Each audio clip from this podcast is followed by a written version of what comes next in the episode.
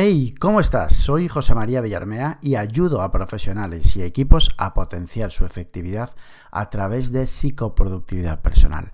Bienvenidas, bienvenidos al podcast de JM Villarmea. Hoy quiero centrarme en cómo utilizo las fechas en las tareas. Pues sí, y partiendo, y partiendo de que para mí, ¿vale? Porque creo que es importante aclarar que las fechas las puedes utilizar como tú quieras utilizarlo. Creo que la parte inicial, lo que cimienta, lo que fija, digamos, una manera de actuar ante las fechas en este caso es qué necesitas tú.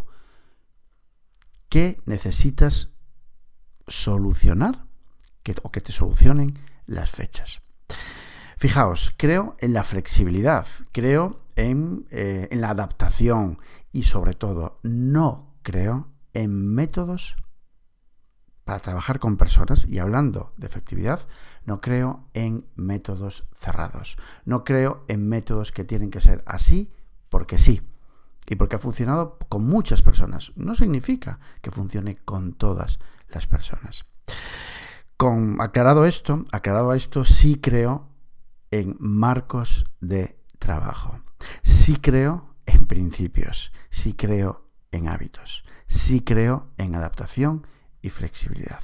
Bueno, esta es una pequeña entradilla, digamos, un poco para mitigar, vamos a decirlo así, para mitigar la, la fricción que le puede generar a algunos o a algunas en el sentido de que no, es que las fechas son fechas límite. Bueno, para ti son fechas límites porque tú quieres interpretarlas así.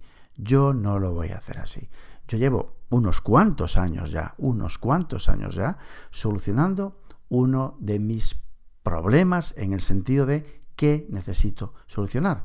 Pues para las fechas me solucionan concretamente en tres aspectos. Las fechas límite, las fechas, no límite, perdón, las fechas en las tareas las utilizo de tres maneras diferentes.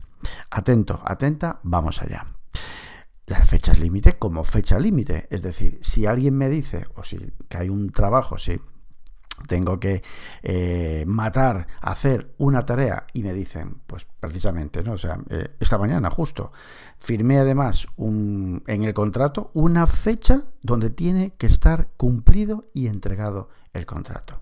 El contrato, perdón, el proyecto. Esa es una fecha límite donde yo antes de esa fecha tengo que ejecutar, en este caso, todo el proyecto. La entrega, porque es una entrega, es un entregable, tengo que hacerlo antes de esa fecha. Esa es una fecha límite. Puede ser un proyecto o puede ser una tarea. Es decir, si estás hablando de impuestos, por ejemplo, y tienes que presentarlos pues el día X de enero, el día, no sé cuándo los presentar, me acuerdo, creo que era en el día 20, ¿no? No recuerdo. Bueno, el caso es el trimestre, eso vence sí o sí. O sea, esa es una fecha de entrega, de entrega de un deadline, una fecha límite. Esa es una manera. Dos, segunda manera, fecha de activación. Sí, efectivamente.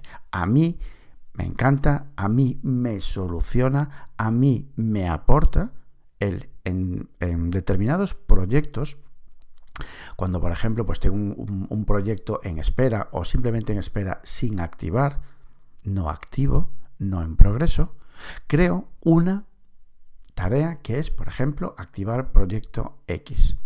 Y activar proyecto X le pongo una fecha en mi gestor de tareas. Y eso yo sé que no es un entregable en esa fecha. Para mí es una fecha de activación. Supone, quiere decir que en esa fecha concreta, de arriba, de abajo, me da igual. ¿Vale? Quiero activar ese proyecto. Es el momento de activar ese proyecto. Es decir, eh, el otro día hablando con, con, un colega me decía, pero ¿para qué necesitas? Como que para qué necesito porque es muy cómodo. O sea, eh, o sea, la gente puede automatizar toda su vida. Es decir, tú llegas a casa y dices, ok Google, eh, he llegado a casa y activa una serie de rutinas de levantar persiana, de encender luz, de, encender música, es decir, no lo sé, de automatizar todo. Y yo no puedo automatizar, para mí, no puedo automatizar un recordatorio conforme, llámale recordatorio, llámale como tú quieras. Yo no tengo ninguna notificación, pero sé que mi gestor de tareas En esa previsión, si la, si la señalo, sé que ahí aparecerá la tarea que me diga que tengo que activar ese proyecto o tengo que activar esa tarea. ¿Por qué no? O sea, tú puedes automatizar toda, toda tu vida y yo no puedo automatizar y preservar la energía de mi cerebro, mi energía, no pensar en que me tengo que acordar y simplemente meter un recordatorio o una activación, una fecha de activación. Claro que sí, claro que sí y me encanta, me encanta. Tercera manera, tercera forma que tengo de utilizar las fechas en las tareas. En aquellas tareas que tengo en espera, con la etiqueta en espera, aquellas tareas que no dependen de mí o que están de alguna manera bloqueadas, no en todas, por supuesto que no, pero hay determinadas tareas, por ejemplo, el pago de un proveedor, de un cliente, perdón, el pago de un cliente. Si a mí me dicen pues que tiene que me van a pagar el día 20 de diciembre, pues yo el día 22, 23 esa tarea estará en espera. El día 22, 23 pondré una fecha de control para esa, para esa tarea que está en espera. Si alguien me debe un documento para iniciar yo una tarea, un proyecto, lo que sea, si alguien me debe algo, ¿por qué no vamos a ponerle una fecha de control ahí, en cierta, cierto día de cierto mes? ¿Para qué? Coño, para azuzar a esa persona oye tío, que te he pedido esto y hace 10 días de esto. ¿Por qué no? Así utilizo yo las fechas en las tareas. Uno, fechas límites, por supuesto que sí. Dos, fechas de activación, es decir, cuando tengo que activar una tarea determinada.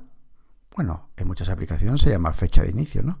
Pues ya está. Fecha de y de hecho en mi gestor de tareas tengo fecha de inicio y fecha eh, final. No utilizo la fecha de inicio, me parece un coñazo, ¿vale? Y no tengo 650 tareas como para, para tener que ocultarlas. Me da simplemente igual, es decir, me manejo bien y a mí me funciona. Puedes probarlo, a ver qué, qué te supone eso. Y me cuentas, claro. Y en tercer lugar, en aquellas tareas que están en espera, simplemente vamos a llamarle fechas de control en lista waiting, en lista en espera. Así que nada más, eh, recordarte, recordarte la suscripción a contenidos premium en el dojo de JM Villarmea, contenidos exclusivos sobre productividad y desarrollo de equipos. ¿Quieres más información? Bueno, muy sencillo. Entra en JM Villarmea con y arriba en el menú lo encontrarás. Lo, encontrarás. Podéis encontrarme en mi campamento base en jmvillarmea.com y en LinkedIn por mi propio nombre, José María Villarmea. Ya sabes, actúa, haz y cambia. Abur.